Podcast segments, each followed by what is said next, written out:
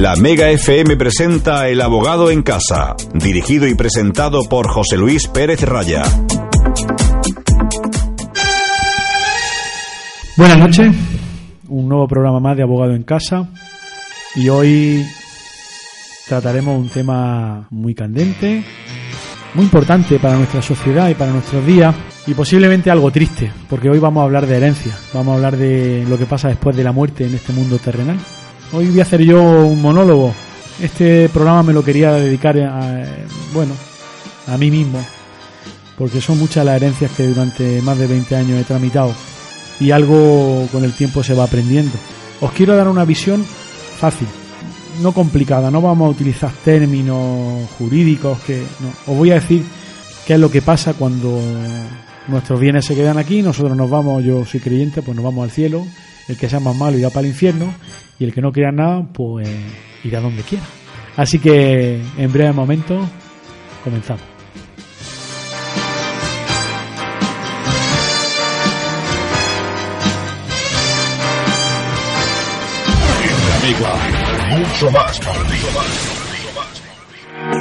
Feeling my way through the darkness, guided by beating. I can't tell where the journey will end, but I know where it starts.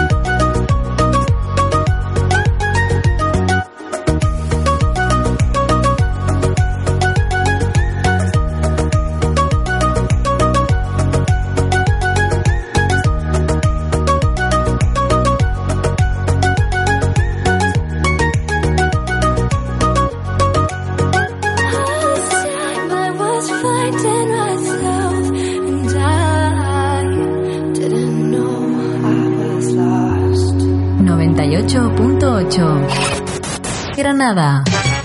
Todos los problemas tienen solución. Solo hay que buscar la más rápida, económica y menos traumática. Abogados Pérez Raya somos tu opción. Nos encontramos en Recogidas 8, cuarto B. Nuestro teléfono 958 25 76 16. Bueno, vamos a empezar con el mundo terrenal. ¿Es conveniente o no preparar una herencia? Hay mucha gente que es supersticiosa y dice, yo no voy al notario a hacer un testamento porque, uff, ¿pasa algo si no hacemos testamento? Bueno, La única diferencia que hay para que lo sepamos es que si hacemos testamento, nosotros en él podemos expresar nuestra voluntad después de fallecer. Hay unos parámetros legales que siempre tendremos que respetar a la hora de hacer un testamento. Eso lo veremos a continuación. Si no hacemos testamento, pues si no hacemos testamento, entra en juego el Código Civil y heredarán, bueno, pues nuestros descendientes si los tenemos, si no los tenemos nuestros ascendientes, si no colaterales de segundo grado, tercer grado y hasta cuarto que es el último, que serían los... Luego hablaremos de eso más adelante. Pero lo importante, ¿hay que hacer testamento? Mi opinión es que sí, por distintos motivos. Primero, porque hacer un testamento vale 40, 50 euros, no vale más. Y si no hacemos testamento, tendremos que hacer lo que se llama la declaración de heredero. Es decir, tendremos que nominar quiénes son los herederos de la, de la persona que ha fallecido. Eso se hace vía notarial, en, la mayoría de los casos. Y bueno, pues tendremos que preparar ante el notario quiénes son los supuestamente los herederos. Pues son los hijos, si es la viuda, el cónyuge que queda viviendo.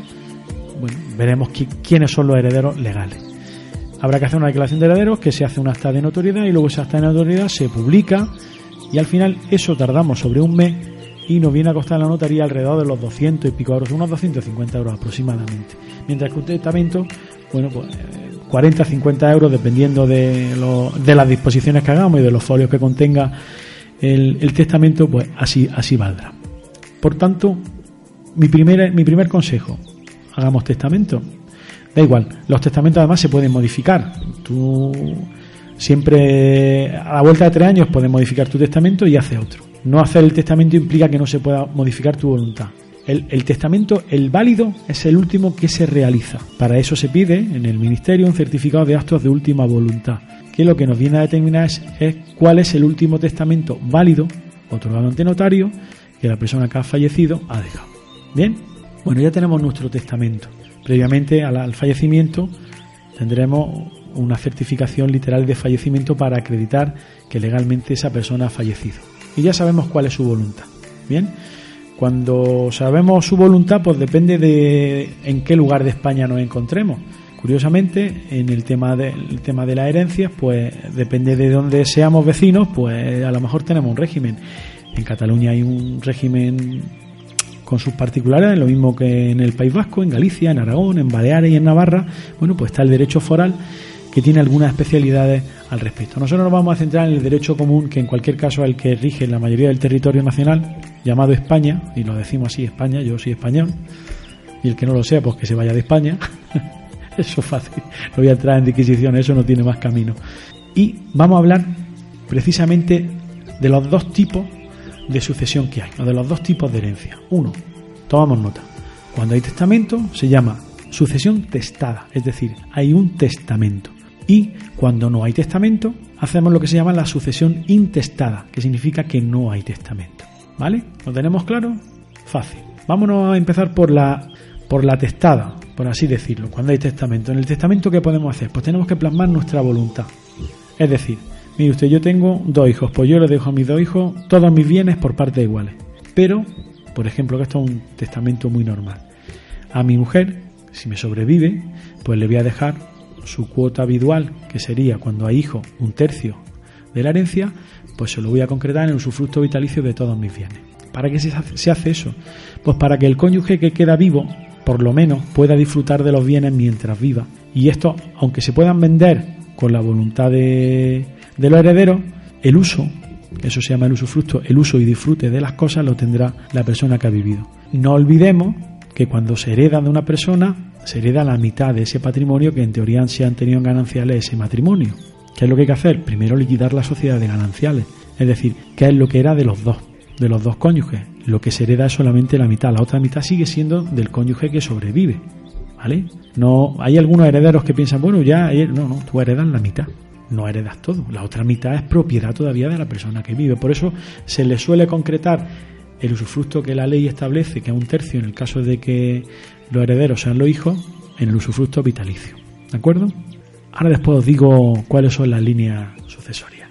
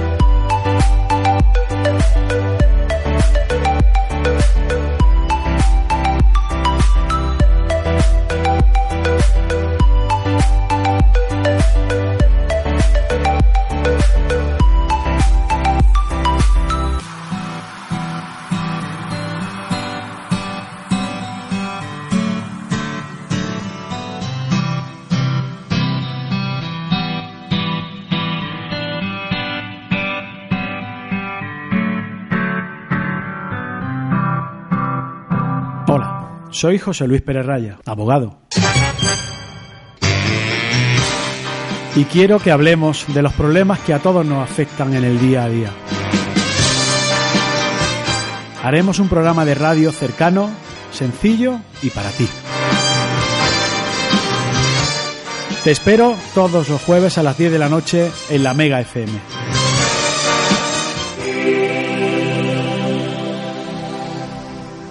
Bueno, estábamos hablando de la sucesión testada, es decir, cuando hay testamento.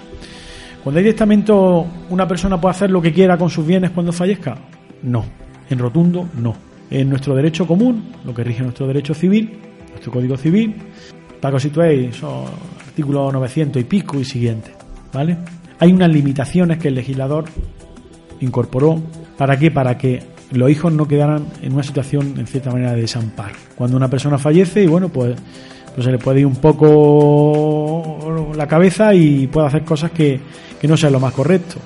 Si, norma- si una persona se le ha ido la cabeza, lo normal es que el, el notario pues no, no le otorga capacidad para poder autorizar ese testamento. Eso lo hablaremos ahora más, más adelante. ¿Cuáles son las limitaciones? Fácil. Cuando nosotros eh, tenemos unos herederos que se llaman forzosos, como son nuestros hijos, pueden ser nuestros nietos, en caso de que ellos no estuvieran, nuestros hijos, o cuando no existiendo hijos, no existiendo nietos, sí sobreviven los padres. Hay unas legítimas que se llaman en derecho, eh, que esa hay que respetarla sí o sí, si no el testamento no es válido, si no cumple esas legítimas no es válido. En el caso de, que haya hijos, cuando alguien, un tercero, concurre con hijos, o- o el cónyuge también, dos tercios forzosamente de la herencia. La herencia, para que lo sepáis, se divide en, en tres tercios. Dos tercios son para los herederos. A eso no se le puede tocar, que se llama la legítima normal.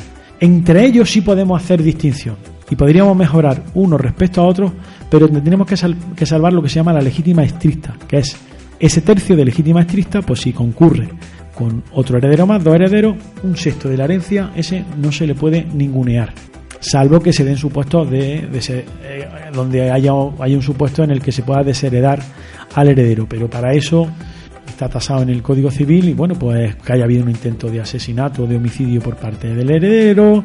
Bueno, tiene que ser una cosa muy gorda, muy gorda, para que lo sepáis, para que una persona la desherede legalmente a alguien. Bien. Dos tercios, no olvidaros. Cuando no hay hijo y el cónyuge o, o cualquier otro heredero concurre, concurre con los padres, con los ascendientes, la mitad se tiene que respetar. La mitad de la herencia van para los padres. No podemos obviarlo. Son esas legítimas que decíamos. Cuando concurre, cuando concurre el heredero, normalmente ¿qué se hace? El cónyuge, ¿qué es lo que se hace? Pues se le deja, como decíamos antes, si es con hijo, se le deja el, el tercio del el tercio vidual que se llama, se le concreta en el usufructo vitalicio de todos sus bienes, de la mitad de la sociedad gananciales, por así decirlo, y cuando concurre el cónyuge supérstite o sobreviviente, concurre con los padres, se le concreta en el usufructo de la mitad de la herencia. Os estaréis preguntando, ¿eso del usufructo? Muy fácil. Hay do- dos términos en derecho que tenemos que conocerlos. Son muy básicos, pero son muy sencillos. Uno es la nuda propiedad. Eso significa que uno es propietario de algo, pero no puede disfrutarlo. Y el otro, el otro eh, término que se complementa es el del usufructuario, que es aquel que no es propietario, pero disfruta del bien. ¿Cuándo se extingue el usufructo? Cuando el usufructuario, la persona que está disfrutando de ese bien, en este caso, por ejemplo, el cónyuge, fallece. Entonces la nuda propiedad se transforma en simple propiedad, ya tiene tanto la propiedad como el uso. ¿Vale? Cuando os veis por ahí, yo es que tengo la nuda propiedad, pues lo que tienes es, eres propietario de ese bien, pero no tienes derecho a usarlo. Y eso implica una serie de factores. El usufructuario tiene derecho de arrendar el bien y cobrar las rentas de ese bien, no el nudo propietario, sino el usufructuario. ¿De acuerdo? También el usufructo, si queremos, se puede concretar en dinero. Y eso hay una regla que es muy fácil, que se descuenta. de- me parece, creo, estoy hablando de memoria, pero creo que era así. De los 89 o 90 años hasta la edad que se tiene y los años que salga se aplica un tanto por ciento. Entonces, pues se le puede, se le puede dar el dinero si el usufructuario lo quiere, se le paga el dinero a su usufructo vitalicio y también se puede concretar así la adjudicación de la herencia. ¿Correcto? Decíamos que cuando concurren hijos, tenemos que dos tercios no se pueden tocar. Y el tercio de libre disposición que se llama, ¿qué, podemos, ¿qué puede hacer el testador? Pues puede hacer lo que le dé la gana. Se lo puede dejar a su hijo, se lo puede dejar en propiedad a su mujer, se lo puede dejar a un hermano, se lo puede dejar al portero de su casa, se lo puede dejar a una asociación benéfica, a Caritas, se lo puede dejar a una asociación de animales, Silvia, que también se le puede dejar, ¿eh? que lo sepa. Es de libre disposición, no tiene ninguna disposición. Otra cosa será, como veremos más adelante en otro bloque, lo que son los legados. Aquí estamos hablando de herederos, no de legatarios. Los legatarios son a aquellas personas que se les deja algo en concreto, pero no son herederos. Eso es más complicado, pero luego, luego lo, os lo explicaré, ¿vale? Entonces, más o menos, un testamento sencillo, ¿cuál sería? Pues bueno, padre y madre con dos hijos, situación muy común. Van al notario, el padre y la madre, y hacen lo siguiente a sus dos hijos, por partes iguales, sus bienes. y el usufructo vitalicio de, de, de sus bienes a su cónyuge que queda vivo. ¿Correcto? No hay más problema. Eso es muy normal. Eso no ahorra por muchos muchos quebraderos de cabeza. Pero el testador puede en su testamento dejar la puede dejar adjudicados los bienes. Sí puede hacerlo. Siempre y cuando esa adjudicación no afecte a esos límites de las legítimas. ¿De acuerdo? Yo no puedo dejarle a un hijo un piso que valga tres veces más que el otro. Porque a lo mejor me estoy comiendo, me estoy pasando de esos dos tercios que le tengo que dejar. En este caso son dos hijos la mitad de dos tercios. Esos son los límites con los que juega el legislar. ¿De acuerdo? ¿Y qué pasaría si uno de los hijos en vida le han dado o le han donado una vivienda? Pues al momento de fallecimiento, esa, esa vivienda, a no ser que se diga por el testador que no es colacionable, que no se trae al momento de la herencia, habrá que traerlo. ¿Y qué valor le damos? Pues al del fallecimiento. Es decir, se entiende que se ha tomado por adelantado, pero ahora hay que ponerlo. Ese bien entra a formar parte de la masa hereditaria. ¿De acuerdo? Eso siempre suele ser privativo. Aquí los cónyuges, si los hijos están casados, no entran. Estos son privativos. A no ser que se haga una mención especial en esa escritura de donación, que se quiera dar el carácter ganancial, pero son privativos. Más o menos lo tenemos claro. Ahora en el siguiente bloque vamos a hablar de la intestada, cuando no hay testamento. ¿De acuerdo? Seguimos.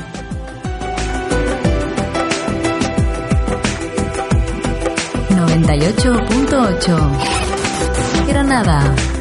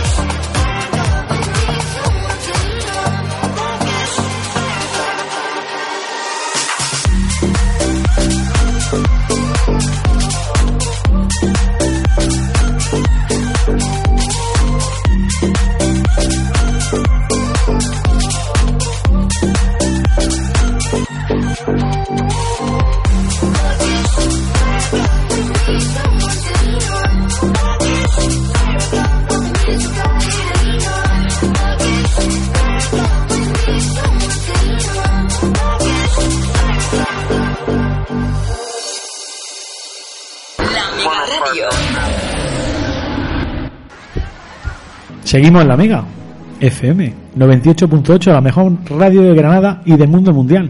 Que no se olvide nunca. Bueno, resulta que no hemos hecho testamento. Y entonces, pues entra en juego nuestro Código Civil, lo que se llama la sucesión intestada. Hoy son términos complicados, pero bueno, vamos a tratar de hacerlo familiares y que cuando lo oigamos en alguna conversación sepamos más o menos de lo que nos están hablando. ¿Vale? ¿Quiénes son los primeros en, en la línea de sucesión? Nuestros hijos. Después nuestros nietos, en caso de que nuestros hijos hayan fallecido. Si no hubiera hijos, no hubiera nietos, nuestros ascendientes, nuestros padres. Si no hay padres, los hermanos, que son los parientes en segundo grado en línea colateral. Los hermanos pueden concurrir, si hay varios hermanos pero algunos fallecidos, pueden concurrir con los sobrinos, que serían parientes por tercer grado en línea colateral, pero heredarían, en este caso heredarían por estirpe, mientras que los hermanos serían por cabeza. Para que lo tengáis, para que lo plasméis en la realidad. Tres hermanos, uno de ellos ha fallecido, se hacen tres lotes. ¿De acuerdo? Un hermano coge un lote, otro hermano coge otro lote y luego del hermano fallecido hay tres hijos. Pues ese lote que quedaría se reparte entre los tres, ¿vale? Eso se llama por estirpe. Por cabeza es por persona y por estirpe es por familia. Si resulta que no hay ni hijo ni nieto, no hay padre, no hay hermano, no hay sobrino, ¿quién hereda? Heredarían los últimos que serían los primos hermanos, que son los parientes en el cuarto lugar en línea colateral. Y si no hay nadie de todo esto, siempre hereda en última instancia el Estado. Papá Estado heredaría en ese caso. Solamente el papá Estado hereda en dos casos. Uno, cuando se rechaza la herencia, porque la repudiamos, entonces pasaría a mano del Estado. Dos, cuando no hay heredero. ¿De acuerdo? Bien. ¿Y, ¿Y, yo puedo renunciar mi herencia en favor de otro? No, eso no cabe. Los herederos son los herederos. Hay derecho de sustitución y derecho de representación. Representación es cuando un padre fallece y tiene derecho a heredar, heredan su hijo. En este caso, cuando concurren con hermanos. Y el derecho de sustitución es cuando alguien fallece, pues lo sustituye, la sustitución vulgar, pues lo sustituye fulano de tal. ¿De acuerdo? Términos que también en alguna ocasión los habréis oído. Bien, el cónyuge heredero pues propiamente el cónyuge no es un heredero, pero sí es una persona que se le tiene en consideración. ¿Por qué? Porque se le otorga el usufructo, como antes veríamos en la sucesión testada, si concurre con los hijos se le otorga un tercio de la herencia en, usufructo, lo que se llama el usufructo vidual, o si concurre con los padres, la mitad de la herencia, en usufructo. ¿De acuerdo? No es complicado, eso es así. ¿Por qué el legislador quiso hacer esto? Muy fácil, para que el cónyuge que quedara vivo siguiera en cierta manera disfrutando de los bienes, porque esos bienes como, como, presunción que también de ganancialidad, que es el régimen económico que existe en nuestro Código Civil como primero, si no se establece en capitulaciones otro distinto, que es lo que pretende salvaguardar los patrimonios salvaguardar los bienes que la pareja ha creado a lo largo de su vida y mantenerlos en el tiempo. Es algo obvio y sencillo no puede suponer que la muerte de uno de los cónyuges desestabilice económica, económicamente a la familia. Por eso está la entrada del usufructo. Bien, antes hemos dicho también cómo se sucede también si tenemos, en este caso, lo tenéis claro, si tenemos los sobrinos concurren con los hermanos del fallecido, los hermanos por cabeza y los sobrinos por estirpe. Bien, ya sabemos quiénes son los herederos y ahora tenemos que empezar a barajar, bueno, esto de la herencia, ¿cómo se hace? Bueno, pues esto de la herencia se hace, se forma lo que se llama el caudal hereditario, es decir, los bienes que componen la herencia. Y los bienes que componen la herencia se, distribuyen o se distinguen en dos tipos, el activo y el pasivo. El activo son los bienes y derechos que se van a acoger y el pasivo es las deudas que tiene esa herencia. Dentro de las deudas, ¿qué podemos englobar? Pues bueno, dentro de las deudas tenemos lo que decíamos antes, los legatarios. Eso que yo le he dejado, le dejo el legado de la máquina de coser a mi sobrina María Angustia. Bueno, pues ese es un legado, ese, ese legatario no es un heredero, es un legatario, es decir, le da igual que haya o que no haya, a él le tienen que dar su máquina de coser. ¿De acuerdo? Siempre y cuando esos legados, bueno, pues mmm, quepan dentro de la herencia también, porque por legado tú no le puedes dejar toda la herencia a una persona. Ese, ese legado no sería, no sería válido. ¿De acuerdo? Siempre de esa manera. ¿Qué tendríamos que pagar? Pues tendríamos que pagar, evidentemente, las deudas que tenga la herencia, como, tal, como cuáles tenemos que computar. Pues, por ejemplo, si ha habido gastos de entierro, esos gastos son, son deducibles. Ya, ya. Si es que las personas nos morimos, Silvia. Bueno, pues esos gastos, pedir siempre la factura porque es un gasto deducible en el impuesto y hay que ponerlo. Si hay una hipoteca al bien, pues esa hipoteca es un pasivo. Al final nuestros impuestos tributarán en función del haber líquido. Si yo estoy heredando un piso que vale 100, pero tiene una hipoteca que vale de valor de 80, en realidad yo voy a tributar por 20, por, por el haber neto. ¿De acuerdo? No voy a tributar por los 100, sería absolutamente injusto. ¿bien? ¿Cómo partimos? Pues eh, hay que partir muy fácil, tratando de hacer lotes que sean equiparables en calidad, en cantidad. Que tener sentido común a la hora de repartir. Un contador partidor tiene que tener un sentido común bárbaro. Es decir, no puedes dar un piso magnífico a un, a un heredero y un piso muy feo a otro. Siempre hay que valorar y ahí están las reglas de la valoración. Pero tienes que tratar de dar la misma calidad, la misma especie y el mismo montante. Ahí es donde viene el problema. El problema viene cuando. Bueno, los problemas de la herencia vienen por muchos motivos, pero el problema viene cuando no se reparte bien. Puede haber problemas también a la hora de computar qué es lo que entra en la herencia, qué es lo que no entra en la herencia. Pero si eso más o menos está claro, lo que tiene que hacer un contador partidor, que mu- muchas veces lo que somos los propios abogados los que hacemos de contador partidor en la práctica, cuando la cuando las familias nos ponen en, en nuestro despacho, de usted, haga usted la herencia, si ellos no tienen claro cómo distribuir los bienes, nosotros viendo los bienes, viendo el caudal hereditario, tratamos de hacer, en función también de las necesidades y de las preferencias que puedan tener los herederos, podemos hacer una distribución de esos bienes. ¿Vale? ¿Cómo se valoran los bienes? Los bienes inmuebles se valoran a efectos fiscales por el valor catastral en concreto en Granada multiplicado por un coeficiente de 2,4. Eso es lo que nos va a determinar qué vale a efectos fiscales el bien, que eso no significa que sea su valor real o su valor de mercado. En algunas ocasiones, cuando no tenemos claro cuál es el valor de un bien, podemos recurrir a una tasación pericial y que nos diga, pues mire usted, este bien, por sus características de su antigüedad, de su construcción, de sus calidades, esto vale 7. Bueno, pues tenemos un valor que ahí está. Eso es echarle en cierta manera más gasto a la herencia, sí, pero bueno, pues muchas veces la gente se queda más tranquila y dice, bueno, pues lo hemos hecho de manera escrupulosa. Perfecto. Cuando se nos puede dar problemas, que ahora lo iremos analizando en otros bloques distintos, cuando los bienes son indivisibles, eh, el, el tema que estábamos hablando antes Silvia y yo, por ejemplo, de, que me hacía una pregunta. Si vamos a heredar dos pisos, dos herederos, pero resulta que un piso es bueno y otro piso es más pequeño, ¿esto cómo lo hacemos? Pues podemos hacer, tenemos distintos caminos. El primero de todos es valorar qué valen los dos bienes. Sumamos los dos bienes. Los dos bienes valen 100, pero resulta que uno vale 70 y el otro vale 30. Si alguno de los dos quiere quedarse con alguno de los bienes, tendrá que compensar en metálico al otro heredero por esa parte. ¿Eso es un exceso de adjudicación? ¿Hay que tributar algo por eso? Aparte, no. Como son bienes indivisibles, se compensa en metálico. Esa posibilidad no lo da la ley. Y otra posibilidad es vender los dos bienes, se reparte el dinero y que cada uno con su dinero haga lo que quiera. ¿Qué ocurre en muchas herencias? Lo típico. Este, esta persona que vive con la madre o aquella persona que se ha separado, vuelve al domicilio familiar, fallecen los padres, está el problema no hay. Hay un, hay un problema real, pero problema jurídico no hay, porque las situaciones personales de cada persona no tienen que interferir en el reparto de unos bienes.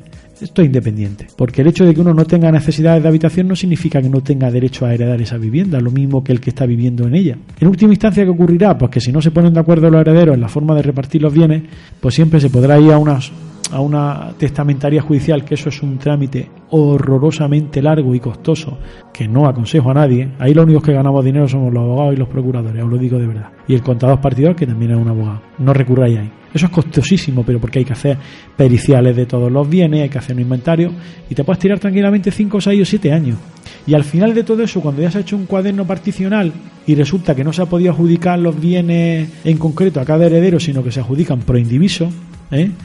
Pues nos quedaría el siguiente paso que es la extinción del proindiviso. Tendríamos que sacar en pública subasta a vender ese bien. Sí, el desgaste es tremendo y la desvalorización que realizamos del bien ni os cuento. Pero bueno, que siempre hay una última salida. ¿Qué es lo que suele qué es lo que suele o cuál es el espíritu que debe de presidir cuando una persona se enfrenta a una herencia con su hermano o con su o el resto de familiares, con su sobrino? Pues lo primero que tiene que tener es una una predisposición de no ajustar el céntimo. No todos los bienes valen lo mismo. Y entonces mm, tener un espíritu ciertamente un talante, ahora que eso está muy de moda, un talante más permisivo, y bueno, pues que si a uno le ha tocado 7 y a otro le ha tocado seis y medio, pues que no, que no vayamos al céntimo. Cuando hay dinero es muy fácil, en las cuentas se reparten los saldos de las cuentas bancarias, de lo que hay no hay problema, pero cuando hay bienes inmuebles. Y luego hay un detalle que sí quiero que lo tengáis en cuenta, y el legislador es una presunción que establece que el ajuar doméstico siempre existe, salvo que nosotros demostremos que no hay ajuar doméstico, y lo calculan el 3% del valor de la herencia. Eso es otro matute que nos mete el legislador pues para que tengamos que tributar. Porque es muy fácil, si yo tengo en herencia dos locales de negocio que no tienen absolutamente nada, yo no tengo muebles porque yo viví en una residencia, ¿qué ajuar doméstico hay ahí? Que suponga un 3% del valor de esos dos inmuebles. Bueno, pues nosotros podremos acreditar, pero tendremos que ser nosotros los que acreditemos que realmente en la herencia no hay ajuar doméstico por ese valor. Hay una presunción legal de que está, tanto para el legislador como en este caso para el legislador fiscal, que sería la Junta de Andalucía, que es la que tiene cedidas las competencias en materia de, de sucesión y donaciones, pero el 3% no lo clava. Tenerlo muy en cuenta, ¿eh? Y un 3% es mucha pasta. Bueno, pues ya más o menos tenemos una idea de lo que de lo que ya ahora os contaré dónde vienen los problemas de la herencia, ¿vale? Seguimos en la Mega FM.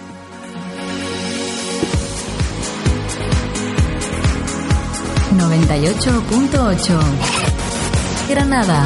Thank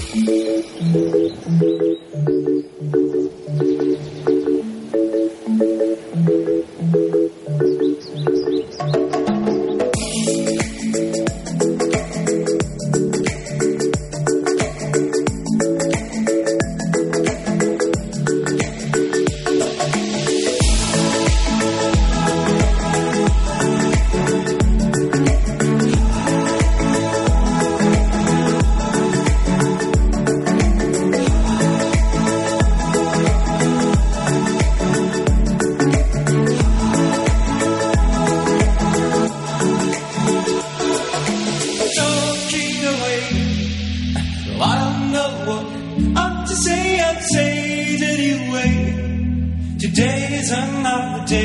Find you shy away. I'll be coming for your love, okay?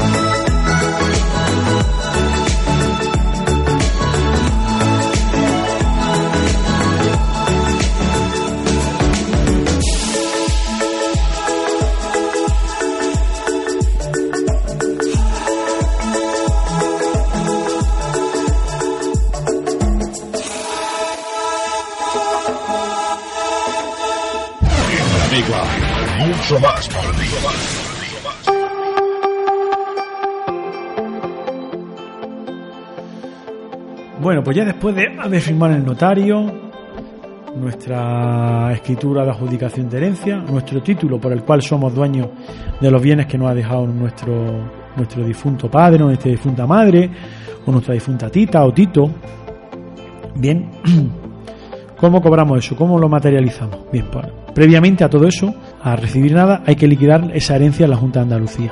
Y hay una hay uno- unas exenciones en función del parentesco que tengamos con el fallecido. En este caso os voy a hablar en líneas generales. Cuando son hijos los que concurren a la herencia, tienen un límite de 175.000 euros. Es decir, hasta 175.000 euros, si heredamos hasta 175.000 euros no pagamos nada. Pero ¿y si heredamos 180.000 euros? Pues resulta que se comete la mayor atrocidad y barbaridad fiscal que hay en este país. En vez de tributar por los 5.000 euros de diferencia que habría entre 175 y 180, no, tributamos desde el primer euro hasta, hasta 180.000 euros. ¿Eso es lógico? No, en absoluto. Eso es un atraco, a mano armada. Porque si hay una exención, pues mire usted, usted empieza a cobrar a partir de los 175.000 euros. ¿Y podemos hacer una renuncia parcial de la herencia? Pues no, no nos dejan. O aceptamos o renunciamos a la herencia. Bien, luego hay especialidades. Si lo que heredamos es la vivienda habitual y nosotros hemos vivido en ella y vamos a seguir viviendo en ella, pues aunque su valor sea superior, tenemos una exención mucho mayor. ¿De acuerdo? Bien. Pero ¿y si le damos un patrimonio pues medio decente? Es decir, nuestro, nuestro padre tenía un piso, un apartamento en la playa y dos locales de negocio. Vamos a poner que tuviera en total un patrimonio con su mujer de 150.000 euros. Perdón, de, de 150.000 euros, no, perdón. De unos 400, 500.000 euros. Que eso es factible.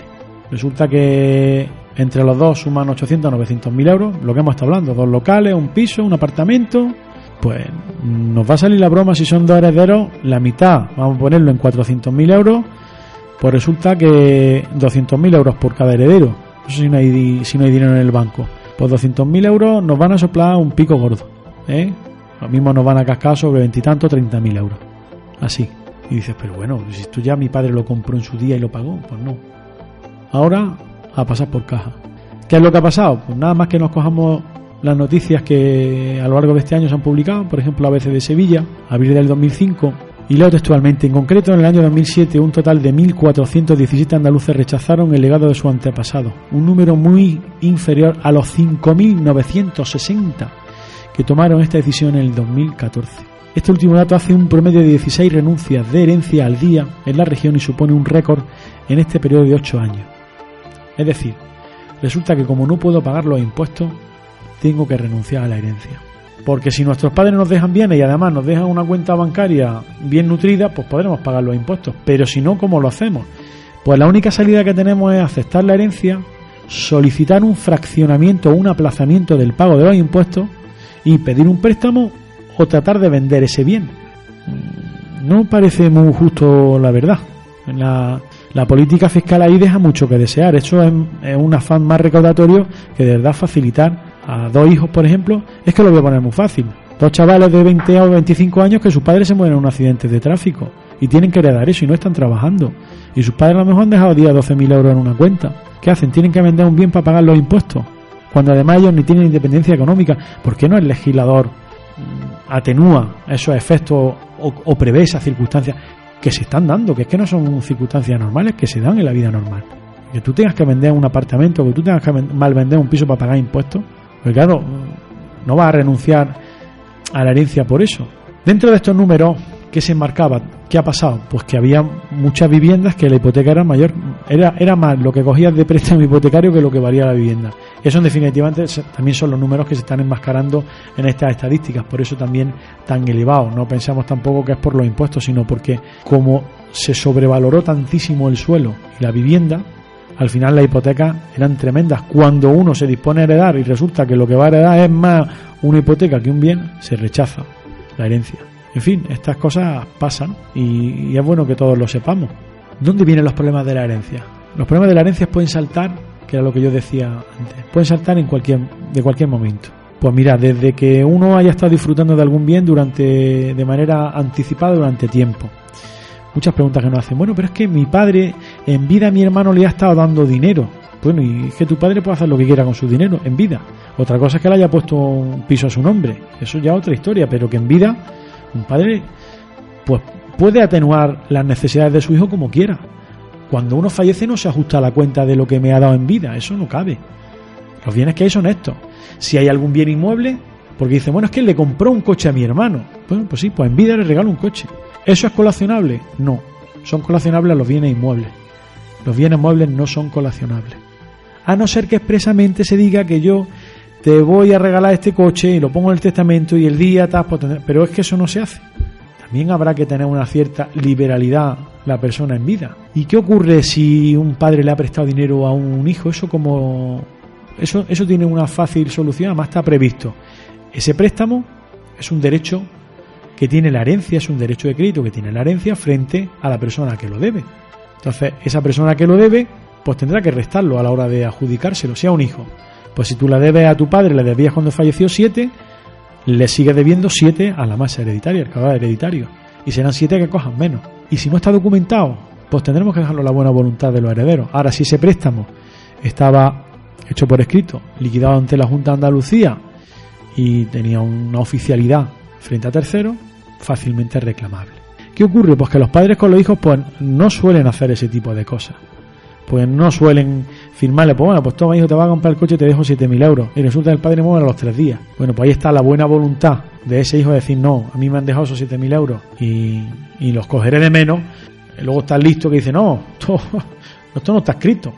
¿Eh? ¿La habéis oído esa expresión? Como no está escrito, que no esté escrito no significa que no haya pasado, que no exista. Que no esté escrito es que no tiene un soporte documental. Pero que a ti te han dado el dinero, eso es un hecho. Que es distinto a que no esté escrito. Me vais entendiendo, ¿no?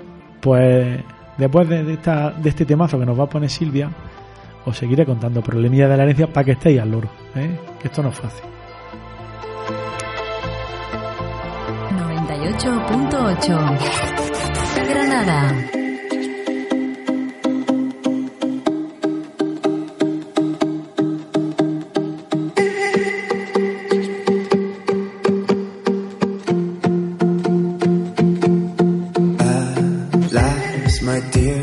I fear we lost our way, but it's okay. We'll make it back when the time arrives. And if you close the door, just leave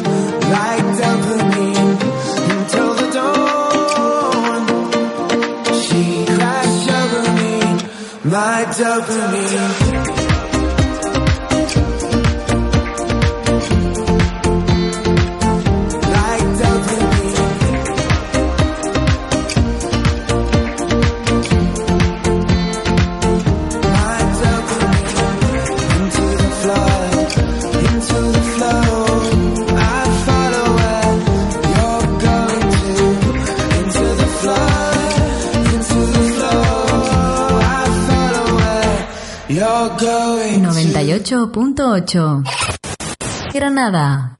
Hola, soy José Luis Pérez Raya, abogado. Y quiero que hablemos de los problemas que a todos nos afectan en el día a día. Haremos un programa de radio cercano, sencillo y para ti. Te espero todos los jueves a las 10 de la noche en la Mega FM. Seguimos con los problemillas de la herencia. Hablo de cosas que pasan muy habitualmente. Por ejemplo, eh, la fallecida pues tenía sus pendientes, sus sortijas, sus medallas. ¿Cómo repartimos eso? Pues eso hay que repartirlo con sentido común. Pues si se suelen hacer unos lotes iguales, que nunca iguales pueden ser, pues se hacen unos lotes iguales más o menos y se distribuye entre las familias. No esto para las niñas, ¿eh? y para niño, y, el que el niño no puede tener un recuerdo de su madre, porque ese, día, ese niño puede tener una hija. Hay que tratar de repartir de manera ecuánime, con, con la misma especie de objeto. Es decir, pues si hay tres, hay tres pares de pendientes o cuatro pares de pendientes, pues tratar de equipararlo. Si es que, bueno, pues por eso se montan, se montan auténticas batallas campales en la herencia, que en muchas ocasiones no se llegan a firmar pues por tonterías de este tipo. Pero ¿qué es lo que ocurre? No son tonterías. Salen los, egoni- salen los egoísmos muchas veces de las personas. Yo me meto el primero pues todos somos personas. Y salen nuestros egoísmos, porque yo quiero esto, o lo habéis oído alguna vez, que esto a mí en vida me dijo que me lo dejaba. pues no, si en vida te lo dejaba ya, lo hubiera dejado escrito en el testamento, para mi fulanica de tal le dejo esto, ¿no? Eso no vale, esas disposiciones ya me las había dejado. Bueno, si los herederos lo tienen muy claro y era algo que era, bueno, pues se puede respetar la voluntad siempre y cuando los herederos quieran. Pero tiene que ser una voluntad muy expresa, que los herederos la conozcan, porque si no nos podemos inventar. A mí me dijo un día que esto era para mí, a mí me dijo un día que aquello era para mí, ¿vale? Lo que está puesto en los testamentos. Y si no hay puesto en los testamentos nada, pues evidentemente hay que repartir como se dice el testamento o como dice el Código Civil. Todas estas cosillas entrarían a formar parte del ajuar doméstico, ¿eh? No nos olvidemos. ¿Qué más problemas tenemos? Bueno, problemas tenemos cuando ya tenemos, hemos heredado el piso y ahora resulta que uno de los herederos no quiere vender el piso para transformarlo en dinero, porque no está de acuerdo con el bien, con el precio que le damos de salida. Los, demás herederos, ¿qué pueden hacer? Pues hay dos soluciones. O aceptamos no venderlo, porque si lo ponemos a un precio de venta imposible nunca se llegará a vender. Los bienes valen lo que se pague por ellos, ese siempre va a ser su precio de mercado. O podremos ir al juzgado y a través de un procedimiento de extinción del proindiviso, artículo 400 del Código Civil, podremos obligar a aquella persona que no quiera vender a que lo venda. ¿Cómo se vende? En pública subasta. Y al final se vende. Y ese bien inmueble se transforma en dinero. ¿Corremos el riesgo de que se desvalore en exceso el bien? Puede que sí. Hombre, nosotros podemos ser en ese procedimiento y en esa subasta podremos ser postores y podremos pelear por el bien si no lo quisiéramos quedar. No es el camino más adecuado entre hermanos. Hay una expresión que a mí me hace mucha gracia, pero es, muy cierta. Dice, oye, ¿tú cómo, cómo te llevas tú con tu hermano? Dice, yo muy bien. Dice, pero tú has partido. Significa, ¿has tomado en herencia bienes de tu padre? Yo os puedo asegurar que en, lo- en la herencia es el momento donde se ve la integridad de las personas, donde se ve la capacidad de generosidad, donde se ve si realmente una familia funciona o no funciona, si los valores se han impregnado en esos hijos. Cuando tú oyes, como yo he visto y he tenido oportunidad, y la verdad que las herencias dan menos problemas de los que nos pensamos. Cuando tú y dices, no, no, no, que elija mi hermano, a lo mejor que tiene una situación un poco más delicada, que elija. Aunque su lote esté un poco más... No pasa nada, si es mi hermano. Pues eso nunca debemos de perderlo de vista. ¿Por qué? Porque los bienes muebles o bienes inmuebles son bienes. Pero un hermano, una hermana, un sobrino, pues resulta que lo vamos a tener para el resto de nuestra vida. Un coche, una casa. Bueno, ¿qué os digo con todo esto? Pues que cuando concurramos a una herencia tendremos que hacerlo de la mejor disposición posible y siempre una cosa, tenerla muy en cuenta. Quien hereda son los hijos, no heredan lo- las mujeres de los hijos ni la ni los maridos de la hija, que son los que normalmente suelen poner problemas y son los que más hablan. No, las herencias son privativas y los bienes son Luego tú podrás hacer con, con lo que tú heredas lo que te dé la, con lo que te dé la gana con tu mujer o con tu marido. Pero ahí mi consejo es que no entren los consortes. Los consortes si entran es para apaciguar, no para echar más leña al fuego, que es donde suelen estar los problemas realmente. Es que claro, quien sabes que no tiene problemas Silvia, que no deja nada cuando se muere. ese no, ese no se ha muerto, se muere tranquilo y ese no le va a dejar ni un problema a su hijo, no le va a dejar nada, pero no le va a dejar ni un solo problema. Su hijo seguirá seguirán llevándose bien, seguirán llevándose más, aun a pesar de su muerte. Bueno, he tratado de hacerlo lo más ameno posible. Es un tema que da para un programa, no da para muchos programas. Es un tema que puede ser mm, demasiado estricto en los términos, pero también mm, mis oyentes son tíos preparados y señoras preparadas que tienen que ir metiéndose en este mundo jurídico y saber cómo se le llaman las cosas. No sé si lo he hecho bien o lo he hecho mal, vosotros decidiréis, yo le he puesto todo el corazón y con eso a mí me vale. Bueno, familia, un beso muy fuerte y nos vemos el jueves que viene. Siempre la Mega FM